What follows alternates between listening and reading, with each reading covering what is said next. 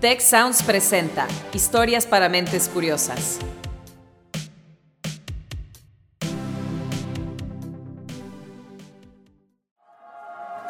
¿Dónde leíste eso? ¿Cómo te enteraste? ¿Está comprobado? Me interesa ese tema. ¿Cuál es tu fuente? ¿Dónde escuchaste eso?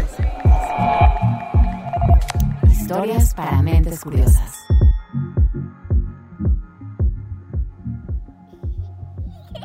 Hola, ¿cómo estás? Te voy a contar algo. Cuando yo era niña fantaseaba con la idea de que dentro de mí existía un universo de seres diminutos donde había ciudades, caminos, casas, familias. Pues resulta que esa fantasía infantil no estaba tan alejada de la realidad. Y es que dentro de nosotros hay millones de seres que nos acompañan a cada paso que damos. No, no te equivocaste de podcast. Estoy hablando de la microbiota humana, el repertorio de organismos que nos habita quizá desde antes de nuestro nacimiento y que nos acompañará hasta el último día de nuestra vida. Son tantos que igualan el número de células humanas de las que estamos hechos. A veces incluso son más. ¿Puedes creerlo? Pero lo más importante es que estos organismos determinan buena parte de nuestra existencia. Por ejemplo, el 90% de la serotonina, ese neurotransmisor al que también se le conoce como la hormona de la felicidad, no lo produce el cerebro, sino las bacterias que viven en nuestro intestino. La microbiota humana es considerada incluso ya un como si fuera un órgano más de nuestro cuerpo, ¿no? Su funcionalidad la necesitamos precisamente pues para, para estar bien, ¿no? En cuestiones de, de salud. Puntualmente, la microbiota intestinal es, sí, es un conjunto de microorganismos que básicamente controlan todas las funciones de nuestro cuerpo.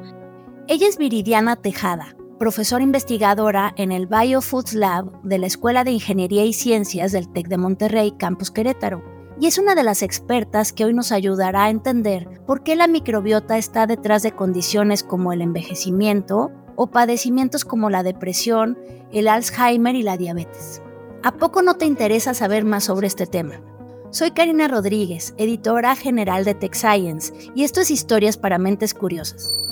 El podcast donde apostamos por la ciencia como el ingrediente para un mejor futuro.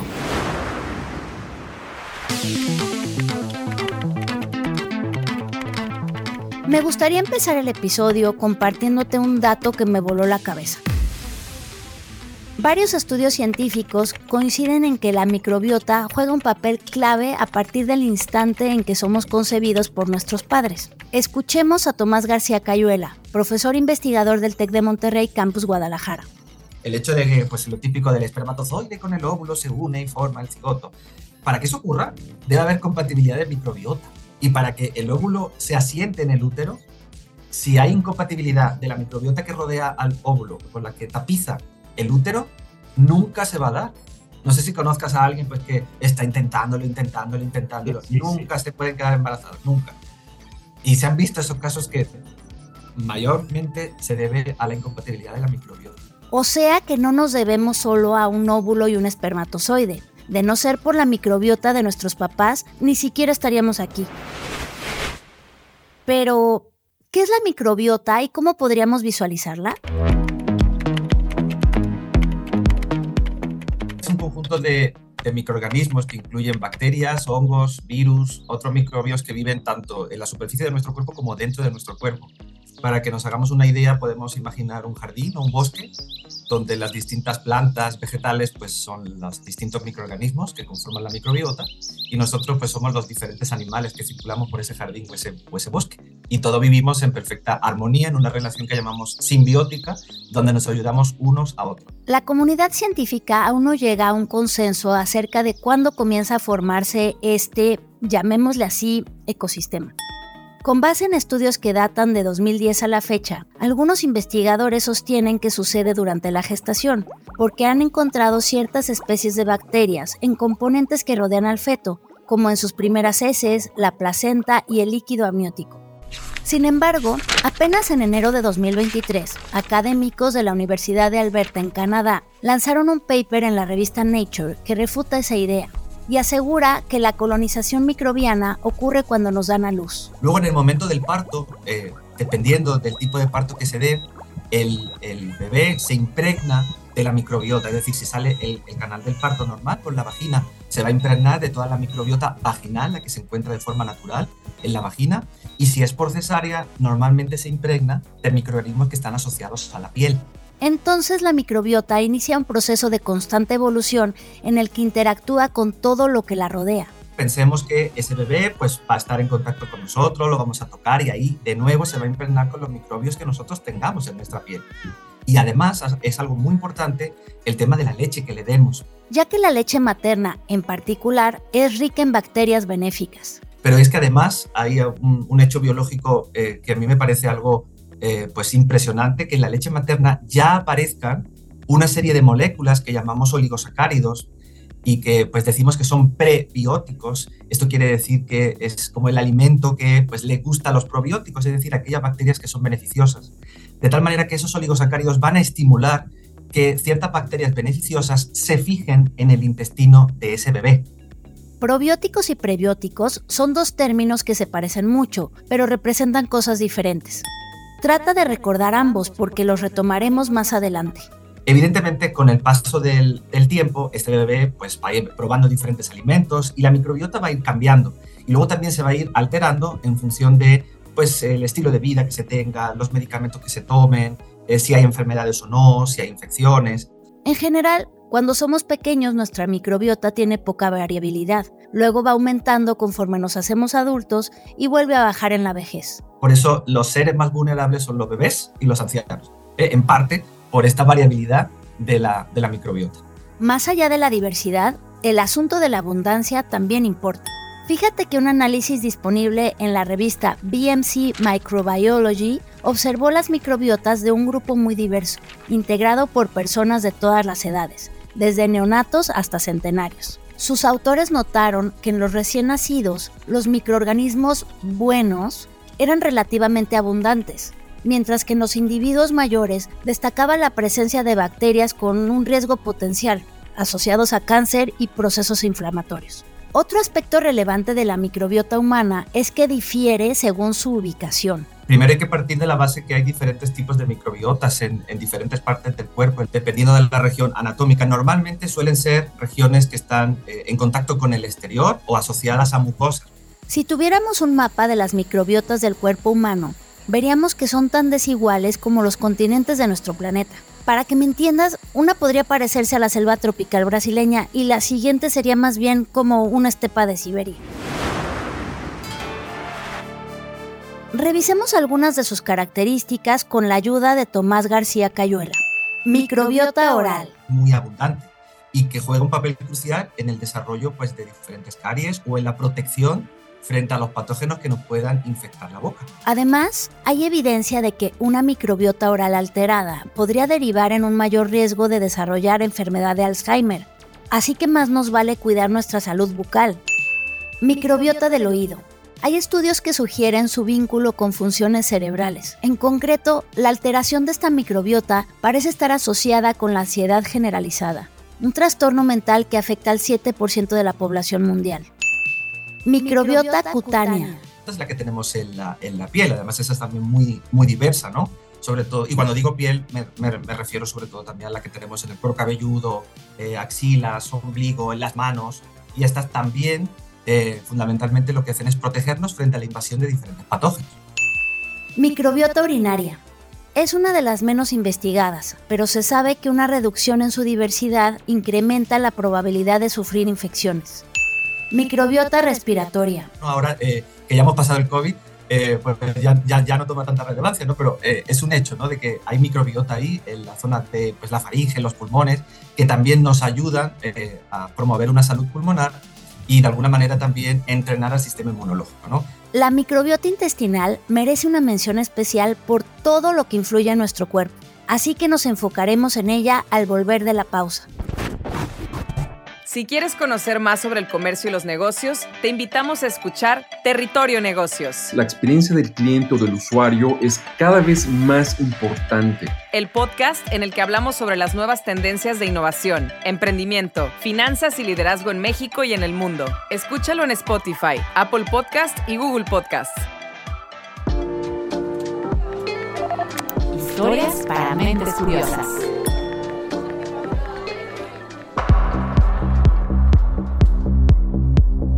Gracias por continuar en Historias para Mentes Curiosas. Te voy a hacer una pregunta.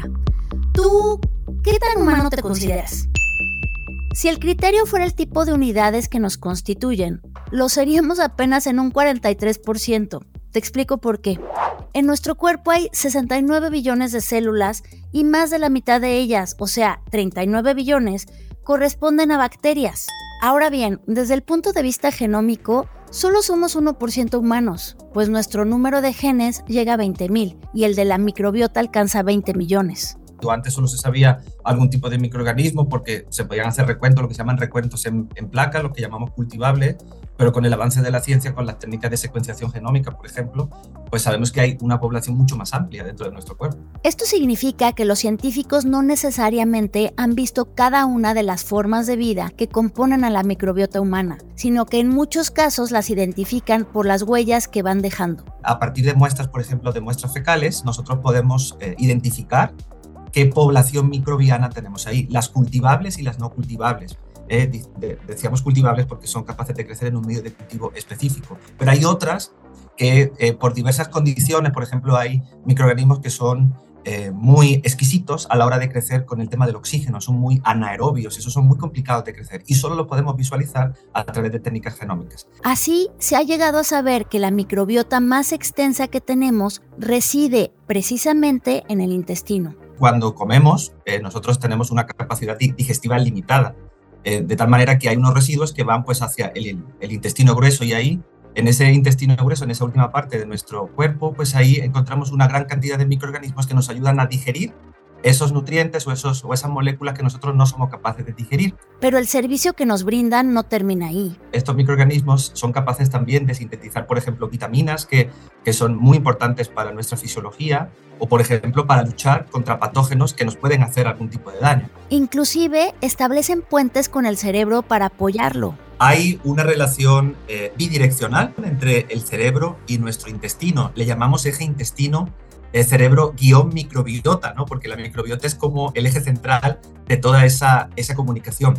Hay determinados microorganismos que son capaces de comunicarse con nuestro eh, sistema nervioso a través de diferentes vías, a través de una estimulación, por ejemplo, del sistema inmunológico, a través de la generación de neurotransmisores que pueden alterar diferentes eh, impulsos nerviosos o por ejemplo otros metabolitos que son capaces de bajar procesos de inflamación. A los microorganismos que producen esa variedad de sustancias se les conoce como psicobióticos. Es decir, aquellos microorganismos que son beneficiosos y que son capaces de mejorar un estado de salud si se toman en determinadas cantidades y si son capaces de, de alguna manera, generar estos cambios, esta generación de moléculas que ayudan en esa comunicación. Imagínense que estamos tomando pues un, un yogur fermentado o una, una, bebida fermentada con este tipo de bacterias psicobióticas y que cuando llegan a nuestro intestino son capaces de producir gran cantidad de estos eh, neurotransmisores y nos ayudan a paliar, pues imagínense la ansiedad, el estrés,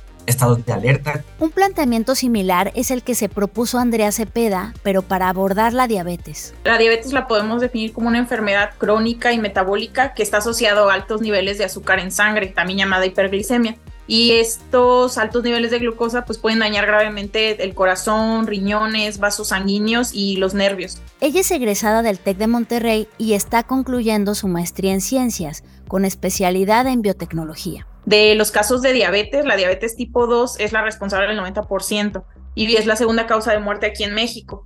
Eh, cuando es la diabetes tipo 2, eh, el cuerpo no utiliza la, apropiadamente la insulina que el páncreas genera y pues se habla de una resistencia a insulina y esta enfermedad pues también está asociada a hipercolesterolemia, una enfermedad crónica de bajo grado y disbiosis intestinal o lo que se llama como alteración de la microbiota. Y también otra cosa muy interesante es que se ha encontrado que las personas diabéticas han mostrado mayor prevalencia a sufrir depresión y esto muchas veces pues no está diagnosticado. Lo que Andrea Cepeda ha hecho bajo la dirección de Tomás García Cayuela es investigar alternativas de alimentos lácteos fermentados para la prevención y tratamiento de la diabetes. Podemos hablar de la prevención desde eh, cambios en la dieta, ¿no? El consumo de alimentos funcionales, o sea, con ingredientes que pueden traer beneficios a la salud puede ayudar a, modular la microbiota de formas benéficas. Algunos de estos ingredientes funcionales son los probióticos, prebióticos o los simbióticos. Estos últimos son una combinación de los dos primeros. Hablando del área de lácteos, que es en, donde trabajo, pues la, a contrario a lo que se cree, pues el consumo de, de lácteos fermentados está asociado a un menor riesgo de obesidad, síndrome metabólico y diabetes, especialmente cuando hablamos de lácteos bajos en grasa. Eh, algunos de estos lácteos, pues podemos hablar del yogur, del kéfir o del esquir. En su investigación, Andrea utilizó dos modelos. Fue un queso Petit Suisse adicionado con ingrediente de, de mora azul y un esquir con potencial anticolesterolémico.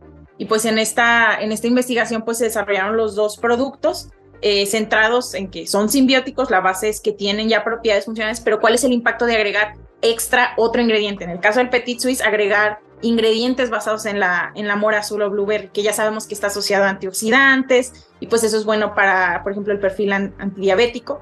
Y en el caso del esquir, agregarlo con cepas de microorganismos probióticos que demuestran ayudar a los niveles de colesterol. Las pruebas se realizaron en cultivos celulares y estos fueron los resultados. Se inhiben, por ejemplo, enzimas que están involucradas en el metabolismo de los carbohidratos, eh, alta actividad de, una enzima que ayuda o está asociada a, bajar niveles de colesterol en, el cuerpo, em, propiedades eh, antiinflamatorias, eh, también antioxidantes, en modelos de células. El enfoque de Viridiana Tejada en el campus Querétaro del TEC de Monterrey es parecido, pero ella trabaja con otra clase de alimentos.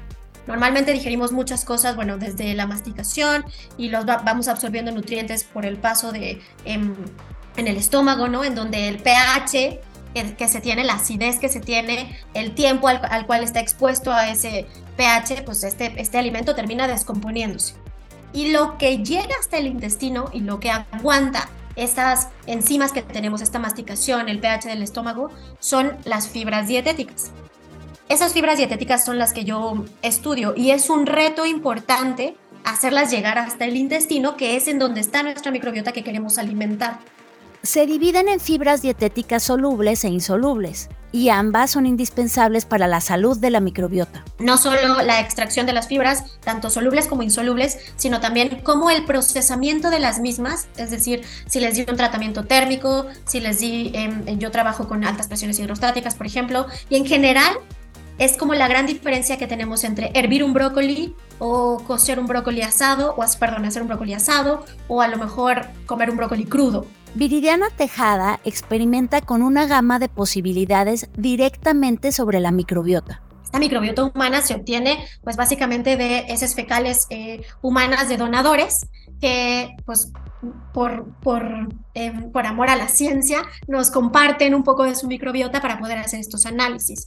Y y nos damos cuenta con eh, análisis mucho más específicos de DNA y RNA, el tipo de familia que hay, el tipo de microorganismo que hay y cuáles se favorecen, cuáles crecen más que otros o cuáles incluso desaparecen después de que les damos cierta fibra de comer. ¿Tú qué has hecho o qué harías para mantener sana tu microbiota? Piénsalo mientras vamos a una pausa. Si quieres conocer más sobre cómo cuidar tu salud, te invitamos a escuchar Hola de Salud. La prevención hoy es parte del tratamiento. El podcast en el que nuestros expertos te darán consejos para vivir de manera sana, equilibrada y feliz. Felicidad, ese sería un objetivo último. Escúchalo en Spotify, Apple Podcast y Google Podcast. Historias para mentes curiosas.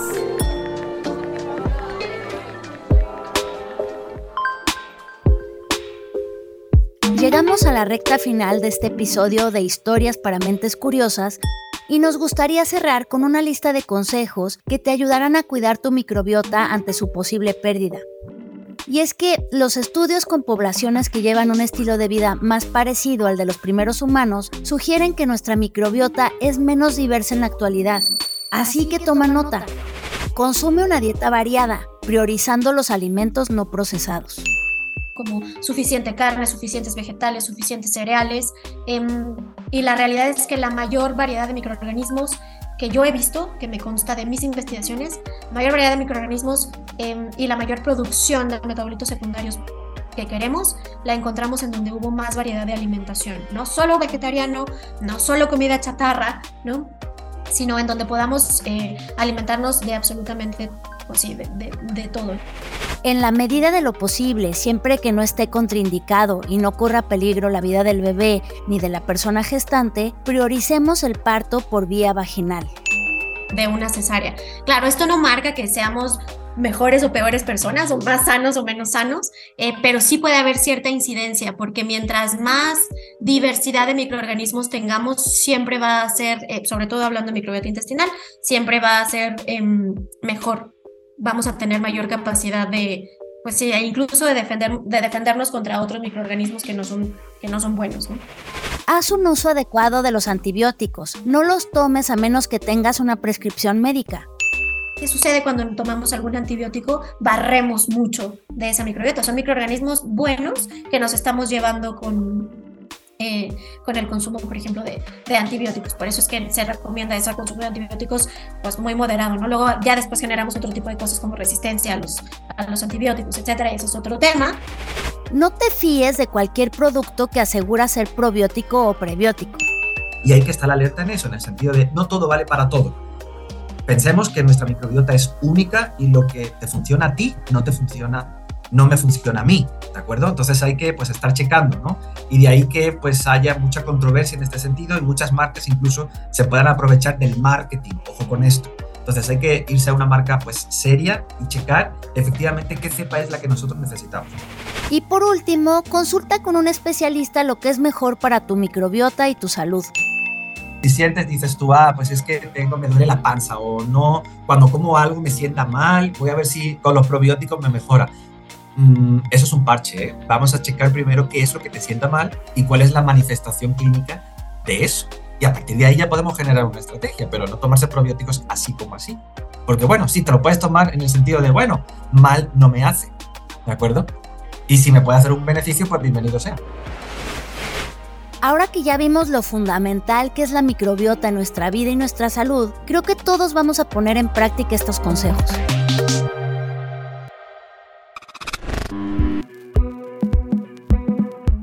Historias para Mentes Curiosas agradece a los profesores del TEC de Monterrey, Viridiana Tejada y Tomás García Cayuela, así como a Andrea Cepeda, por habernos ilustrado sobre este apasionante tema. Si te interesó el episodio de hoy, puedes encontrar más contenidos relacionados en nuestro sitio techscience.tech.mx y en nuestras redes sociales.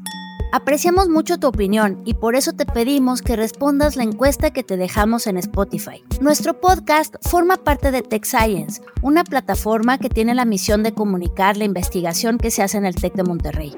El reporteo y las entrevistas de este episodio corrieron a cargo de Daniel Melchor. El guion es de Carmina de la Luz. Orlando Oliveros estuvo al frente de la producción y la dirección de voz. Soy Karina Rodríguez y te agradezco mucho por escucharnos. Recuerda que la ciencia es el camino para un mejor futuro. Hasta la próxima.